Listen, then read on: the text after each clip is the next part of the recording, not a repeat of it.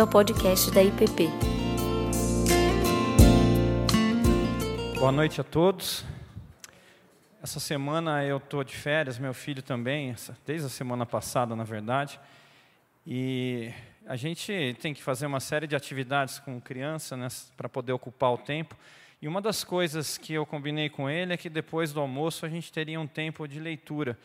É, como ele já sabe ler, ele pega o livro dele, senta do meu lado no sofá, eu pego o meu e a gente fica lendo ali. Falei para ele escolher um dos livros que ele tinha ganho. E logo no primeiro dia, falei, vamos ver quanto tempo isso vai durar. E durou. Ele se empolgou na leitura, foram mais de quatro horas lendo. No segundo dia foram duas, até ele cansar. E no terceiro, eu acho que tinha dado mais ou menos umas duas horas, e ele virou para mim e falou: Pronto, papai, é o suficiente. Eu fiz um combinado comigo mesmo. Eu vou ler dois capítulos desse livro por dia. Falei, filho, você acabou de descobrir o que é meta.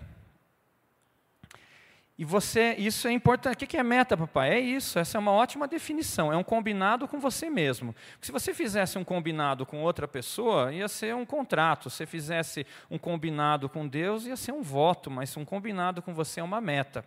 E essa época do final do ano é a época que as pessoas normalmente fazem metas, metas para o próximo ano e assim por diante.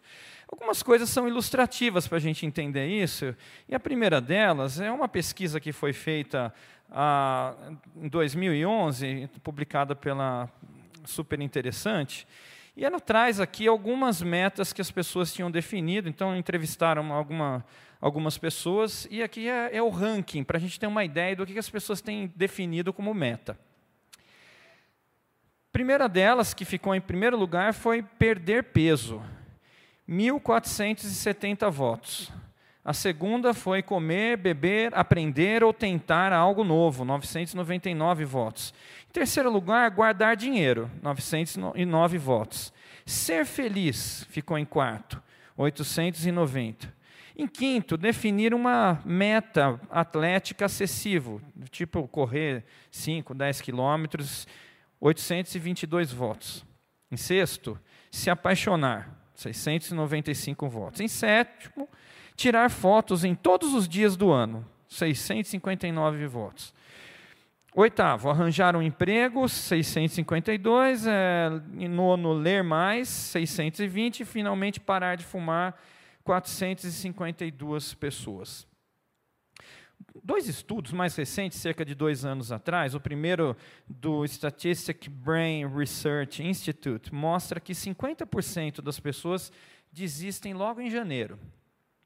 Enquanto que um outro estudo da Universidade Scranton, na Pensilvânia, nos Estados Unidos, mostra que apenas 8% das pessoas conseguiram cumprir essas metas, e eles acompanharam duas, 200 pessoas em cerca de dois anos, e os números deles, das pessoas que desistem em janeiro, são ainda mais assustadores. 77% das pessoas abandonaram na primeira semana.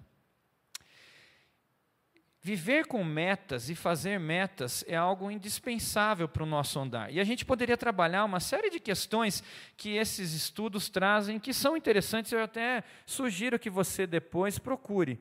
É, trabalha ali questão de planejamento, de definição de metas de curto, médio e longo prazo, de, ah, de, de questões de, de estímulo para você e assim por diante. Mas eu gostaria que nós nos centrássemos a entender melhor como isso funciona e o que, que Deus espera de nós na palavra de Deus. E eu vou usar o tempo para que a gente concentre sobre o que é falado em Filipenses 3. Eu, eu peço para vocês que abram lá, Filipenses 3.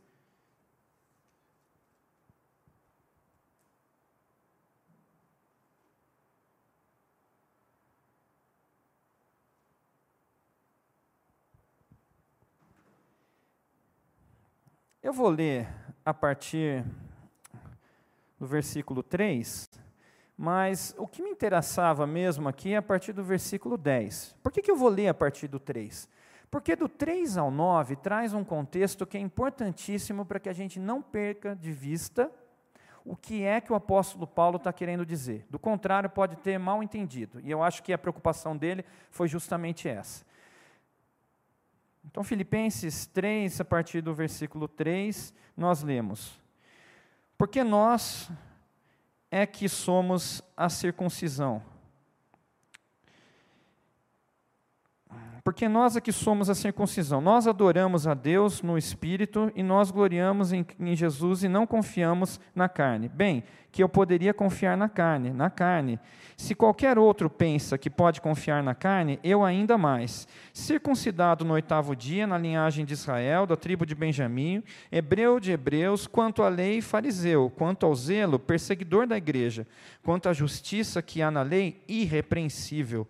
Mas o que para mim era lucro, isso considerai por perda por causa de Cristo. Sim, deveras, considero tudo como perda, por causa da sublimidade do conhecimento de Cristo Jesus, meu Senhor, por amor do qual perdi todas as coisas e as considero como refúgio para ganhar a Cristo e ser achado nele, não tendo justiça própria que, que procede de lei, senão a que é mediante a fé em Cristo, a justiça que procede de Deus, baseada na fé.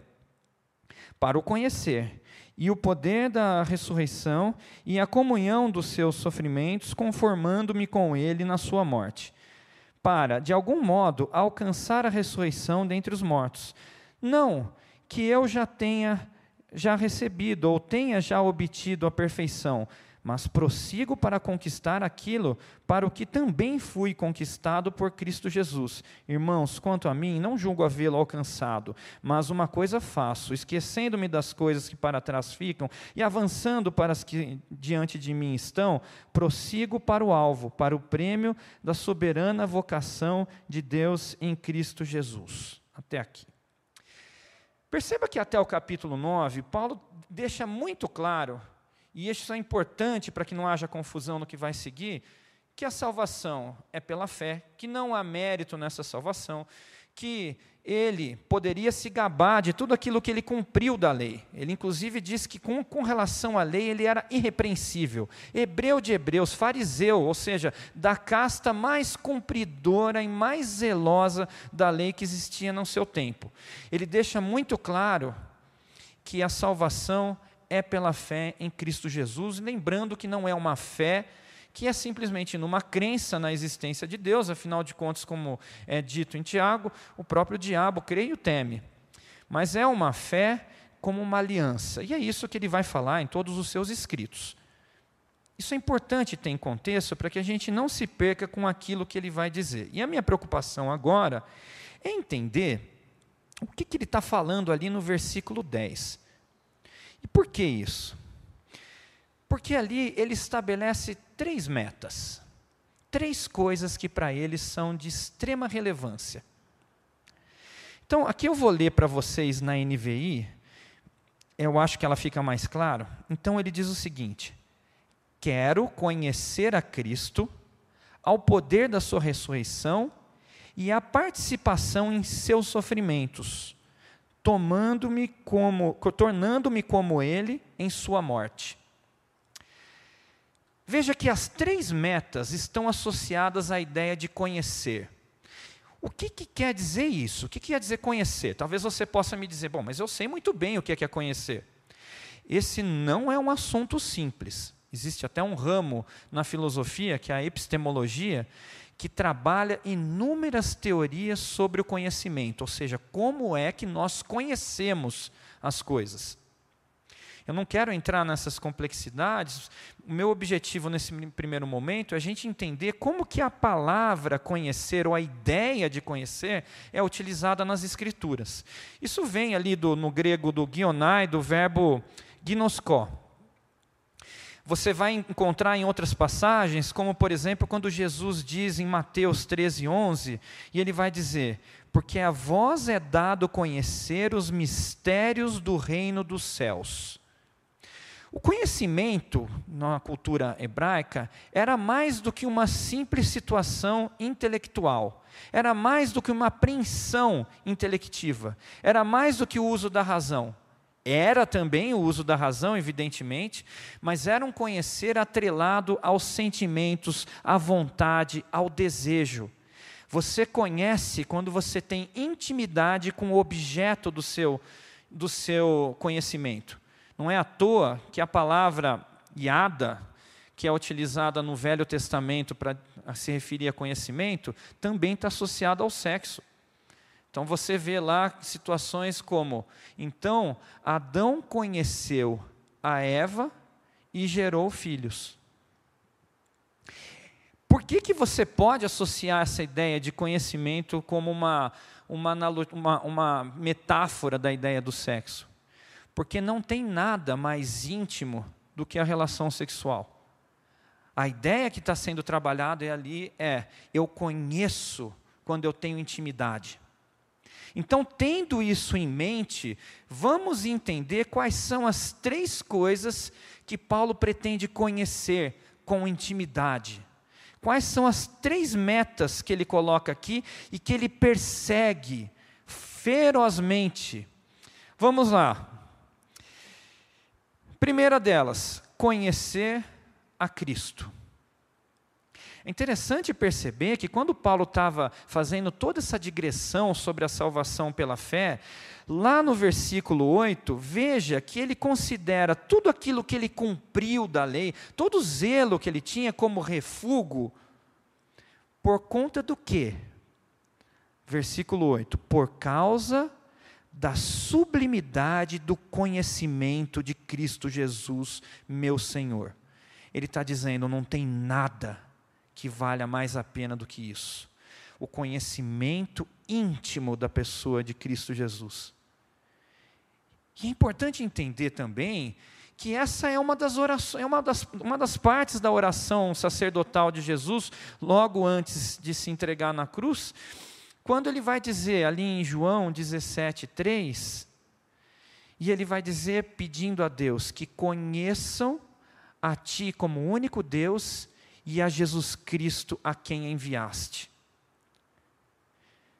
Quando nós nos colocamos como essa meta, Senhor, eu quero te conhecer de forma íntima, em outras palavras, nós simplesmente estamos dizendo: Jesus, eu digo amém à sua oração, a oração que você fez primeiro.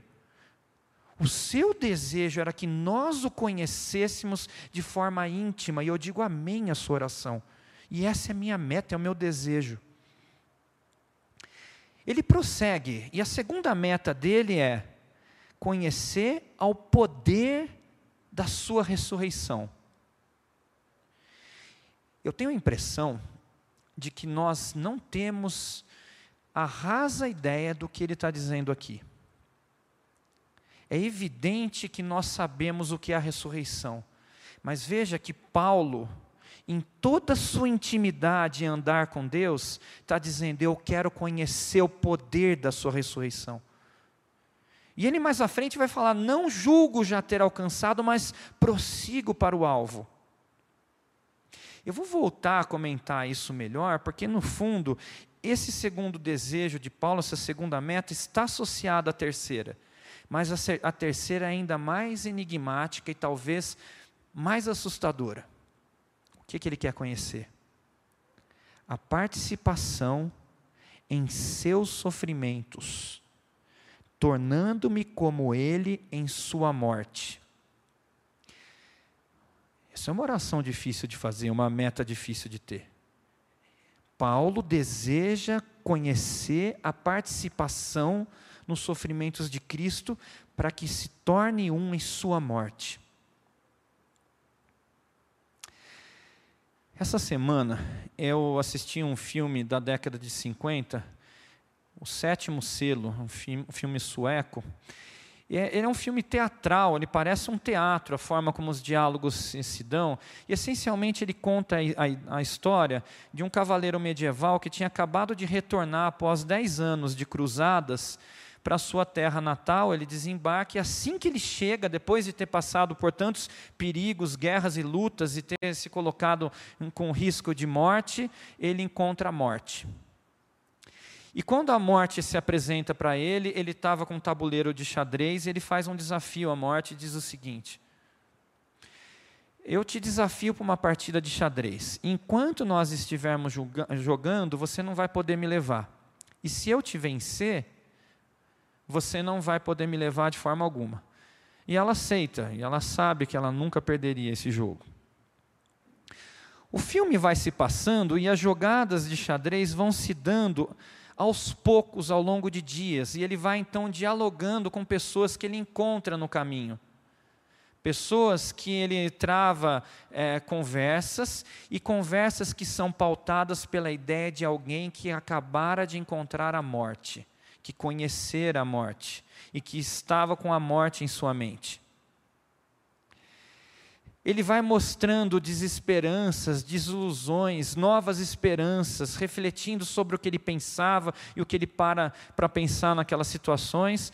Eu não vou contar o final, porque se alguém quiser assistir eu vou estar estragando, mas o fato é que aquele filme me fez parar para pensar em algo é, que aparentemente pode parecer tenebroso. Mas nós paramos muito pouco para pensar na morte muito pouco para refletir sobre ela, e ela muito pouco faz parte das nossas reflexões quando nós definimos metas de vida. Nós vivemos de algum modo como se nós fôssemos eternos e tivesse todo o tempo do mundo. Aquele cavaleiro medieval, quando ele se defronta com a morte, a perspectiva dele de vida muda. E eu acho que justamente porque nós não refletimos sobre a morte, sobre o seu poder violador da nossa natureza, sobre sua natureza destrutiva, como que ela é uma ofensa à razão, como que ela é completamente contrária a tudo que nós esperamos e somos. Por que nós não pensamos de forma muito profunda nela? Nós não compreendemos o poder da ressurreição nós só entenderemos o que é o poder da ressurreição quando nós efetivamente entendermos o que a morte significa e o que foi o sacrifício de Jesus para vencer a morte. Do mesmo modo, nós não entendemos o desejo de Paulo na participação nos sofrimentos de Cristo, porque o próprio sofrimento, de algum modo, aparece para nós como uma angústia ou como a ideia do absurdo. Nós trabalhamos bastante esse semestre, quem fez o curso de Zacarias comigo e fez como um diálogo com Alberto Camus, que é um filósofo existencial que trabalha a ideia do absurdo, em especial da ideia do sofrimento. Eu não quero retomar aquelas questões, mas como que a gente trabalhou essa ideia de, do sentido, o sentido que se apresenta no sofrimento ou a não existência da falta de sentido. É uma forma diferente de se pensar. A, a Daisy é, é, me passou um texto que eu gostei muito de ler. Eu não conhecia, de um cardeal português, José Tolentino de Mendonça, e que fala sobre a esperança. E a esperança talvez seja o elemento mais desafiador da morte. Ah, a esperança, ela ao mesmo tempo que desafia a ideia da morte, ela não é também compreendida se nós não compreendemos a morte. E eu acho que ele coloca de uma forma muito bonita isso. Eu vou ler aqui para vocês, e o primeiro trecho dele ele diz o seguinte: A dificuldade atual que temos com a esperança obriga-nos também a purificar as representações que fazemos dela tornou-se insuportável o discurso de uma esperança isenta, empolgada, fácil, imediata. Se um elogio da esperança tem hoje cabimento, é de uma esperança que aceita a prova de fogo da desesperança e que, se de alguma maneira transcenda, também a integra no seu próprio processo. Nesses tempos de final de ano, de festas de fim de ano, de propagandas na TV, de mensagens que se recebem no WhatsApp, nós vemos uma série de mensagens baratas sobre esperança, ligeiras. São mensagens que, de algum modo, aparece uma série de pessoas vestidas de branco, ou então uma pessoa refletindo sobre a vida, e a imagem da esperança é simplesmente a mudança de ano. Como se, por um passe de mágica, a mudança de um dia para o outro, de um ano para o outro, fizesse com que todas as desgraças ficassem para trás e um campo lindo de esperança se apresentasse pela frente. Isso é ligeiro, isso é, isso é, é, é pobre. O que ele fala aqui é que essa esperança fácil, empolgada, ela desnatura a própria ideia de esperança. E eu acho que ele se alinha com Paulo, que fala sobre essa participação nos sofrimentos de Cristo, tornando-se um em sua morte, quando nesse finalzinho ele diz: Se um elogio da esperança tem hoje cabimento, é de uma esperança que aceita a prova de fogo da desesperança, e que, se de alguma maneira transcenda, também a integra no seu próprio processo. Mais à frente, José Tolentino de Mendonça vai dizer: a esperança é sempre uma espera vivida e desperta a atenção de todos os sentidos, onde todos os sentidos se tornam atentos. A razão torna-se portadora de um saber transformador. Deixamos de reconhecer apenas as coisas pelo que são ou pelo que se tornaram, mas passamos a reconhecer o que elas podem vir a ser. O realismo ensina-nos o sentido da realidade. A esperança acorda também o nosso sentido do possível. Isso é muito bonito, eu achei, muito bonito. Em especial quando ele desperta para essa ideia do central aqui deixamos de reconhecer apenas as coisas pelo que são ou pelo que se tornaram, mas passamos a reconhecer o que elas podem vir a ser. Os existencialistas cristãos, principalmente Gabriel Marcel, um filósofo da metade do século passado, ah, diziam que, que se você quiser conhecer uma pessoa, não olhe para ela, para o seu passado. Paulo anda com ele nisso. Paulo diz: deixando tudo para trás, prossigo para o alvo. E aí, Gabriel Marcel vai dizer: Você quer conhecer alguém? Veja para onde está apontada a vida dela. Quais são suas metas? Quais são seus desejos? O que, que ela persegue? É por isso que Paulo diz: prossigo para o alvo. E aí vem uma preocupação que a gente precisa ter em mente. Paulo falou de graça todo o início, e ele fala para que não haja mal entendido. Ele não está desdizendo o que ele disse no início. Mas definitivamente o que se segue após as metas que ele traça não é um discurso sobre a graça. Veja, veja o que, que ele está dizendo. Não que eu já tenha já recebido ou tenha obtido a perfeição, mas prossigo para conquistar aquilo para o que também fui conquistado por Cristo Jesus. Irmãos, quanto a mim, não julgo havê-lo alcançado, mas uma coisa faço, esquecendo-me das coisas que para trás ficam e avançando para as que adiante de mim estão, prossigo para o alvo, para o prêmio da soberana vocação de Deus em Cristo Jesus. É perigoso quando nós utilizamos o discurso da graça como muleta e de algum modo nos acomodamos como se toda todo o trabalho agora fosse de Deus. Como se não houvesse no discurso de Paulo o empenho e a perseguição de uma meta. Como se ele não tivesse direcionando todos os seus esforços para aquilo que verdadeiramente tem valor. Isso fica mais claro ainda em 1 Coríntios 9, versículos 25 a 27, quando ele vai utilizar então a figura do atleta. E lá ele vai dizer: todo atleta em tudo se domina, aqueles para alcançar uma coroa corruptível, nós, porém, a incorruptível. Assim, corro também eu, não sem meta corro também eu, não sem meta. Assim, luto, não como desferindo golpes no ar, mas esmurro o meu corpo e o reduzo à escravidão, para que, tendo pregado a outros, não venha eu mesmo a ser desqualificado. Veja qual é o discurso que ele está falando ali. Prossigo em direção de uma meta, corro não sem meta, luto.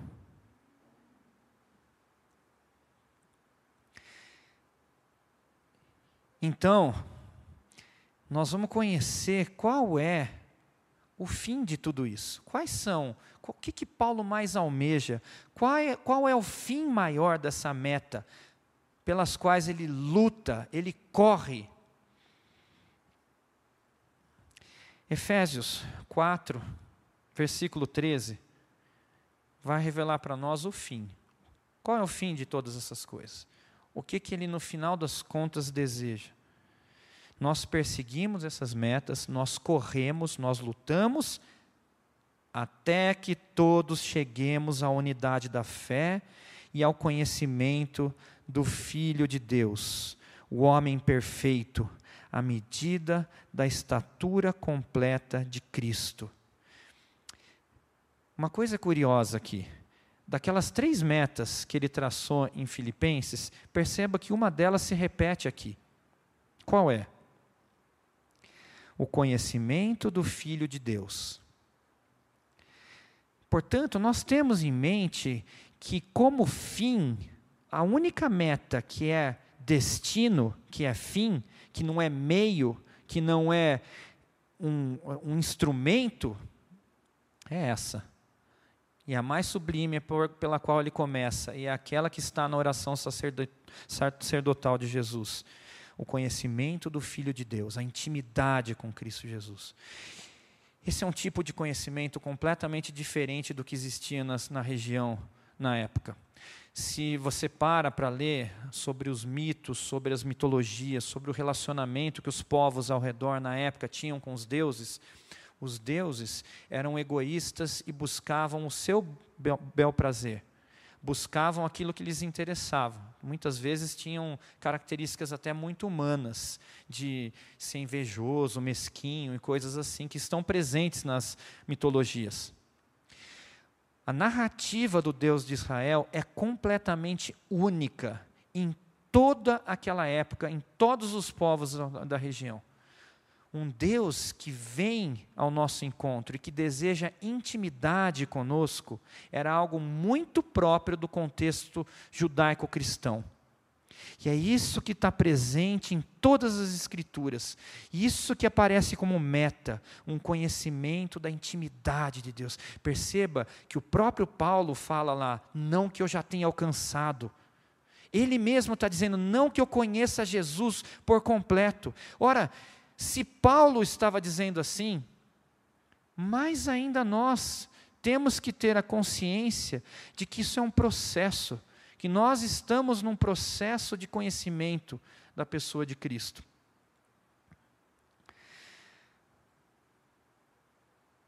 Até que nos tornemos homem perfeito à medida da estatura completa de Cristo. Ora, o que está aqui senão a própria ideia que a gente vinha conversando sobre essa questão de Gabriel Marcel, do existencialismo cristão, dessa ideia de você estar sendo.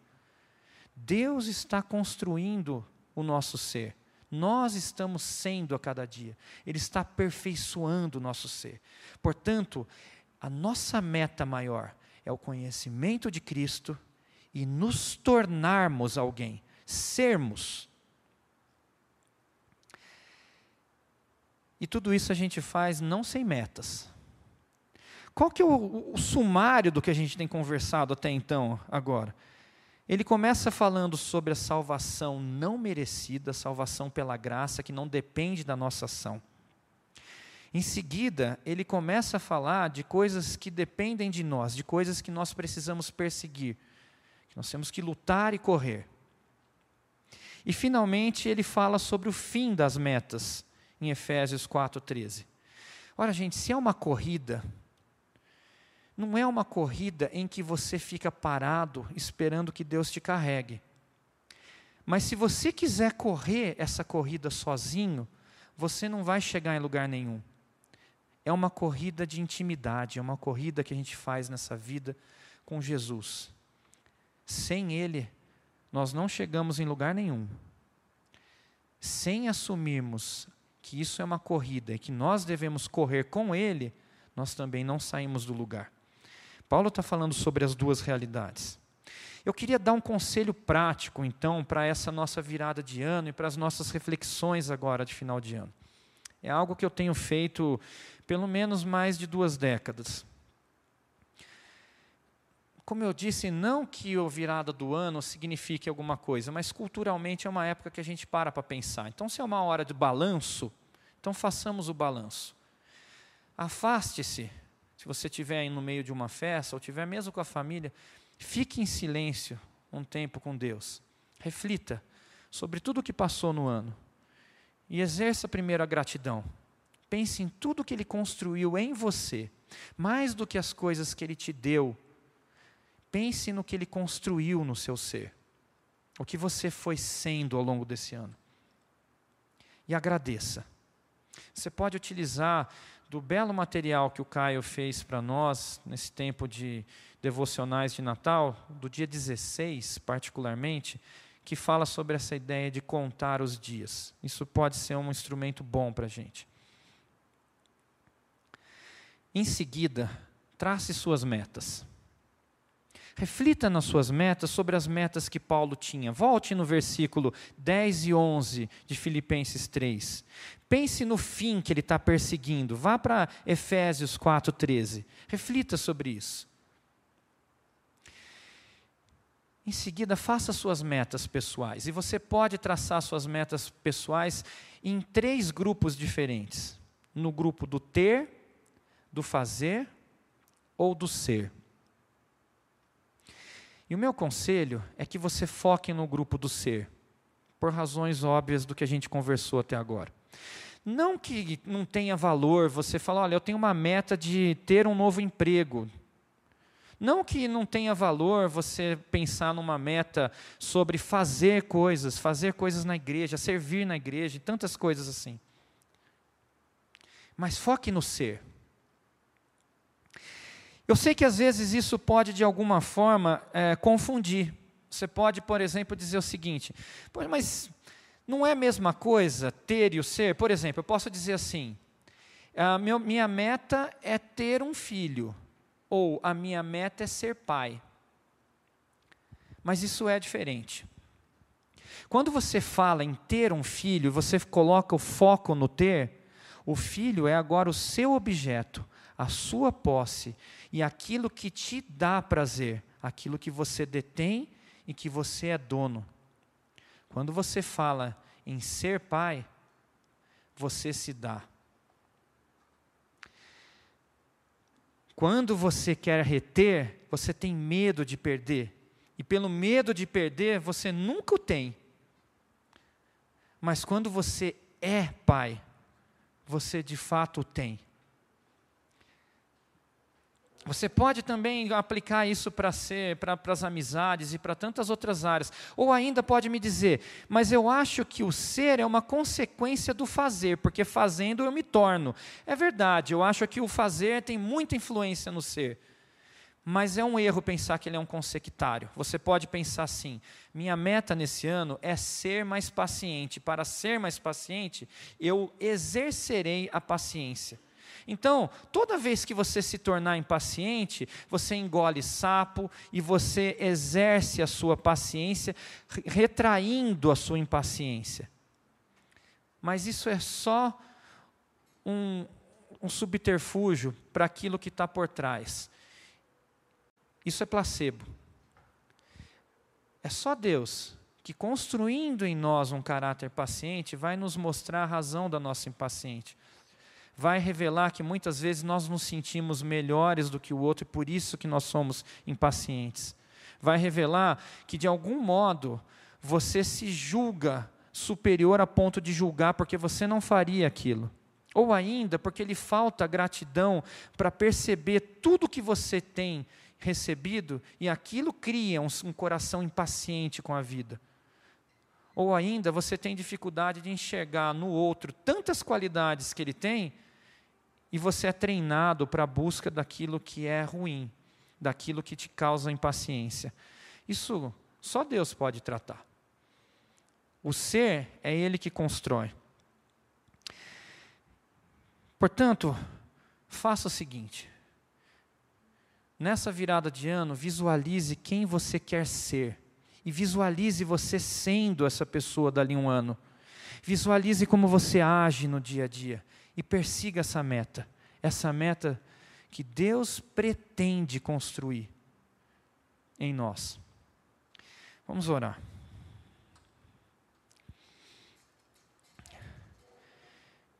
Senhor, nós reconhecemos que todas as coisas subsistem em Ti.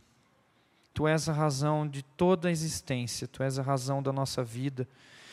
Tudo que temos foi dado por Ti e tudo que recebemos veio de Ti.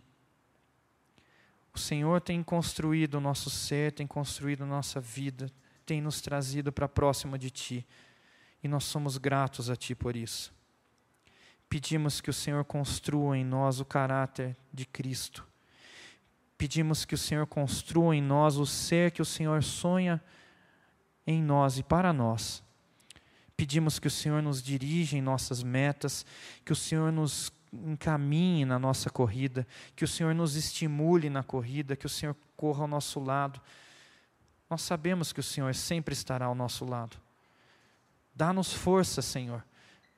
Dá-nos direção para perseguir as Suas metas e coloque em nós as Suas metas.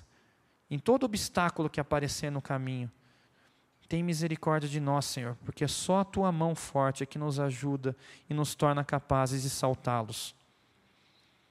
Ajuda-nos, Senhor, a conhecer o poder da Sua ressurreição.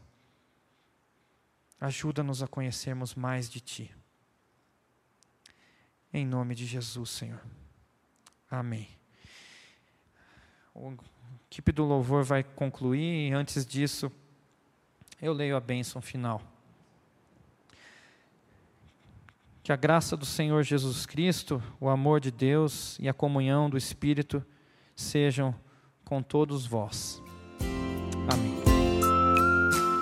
Você acabou de ouvir o podcast da IPP.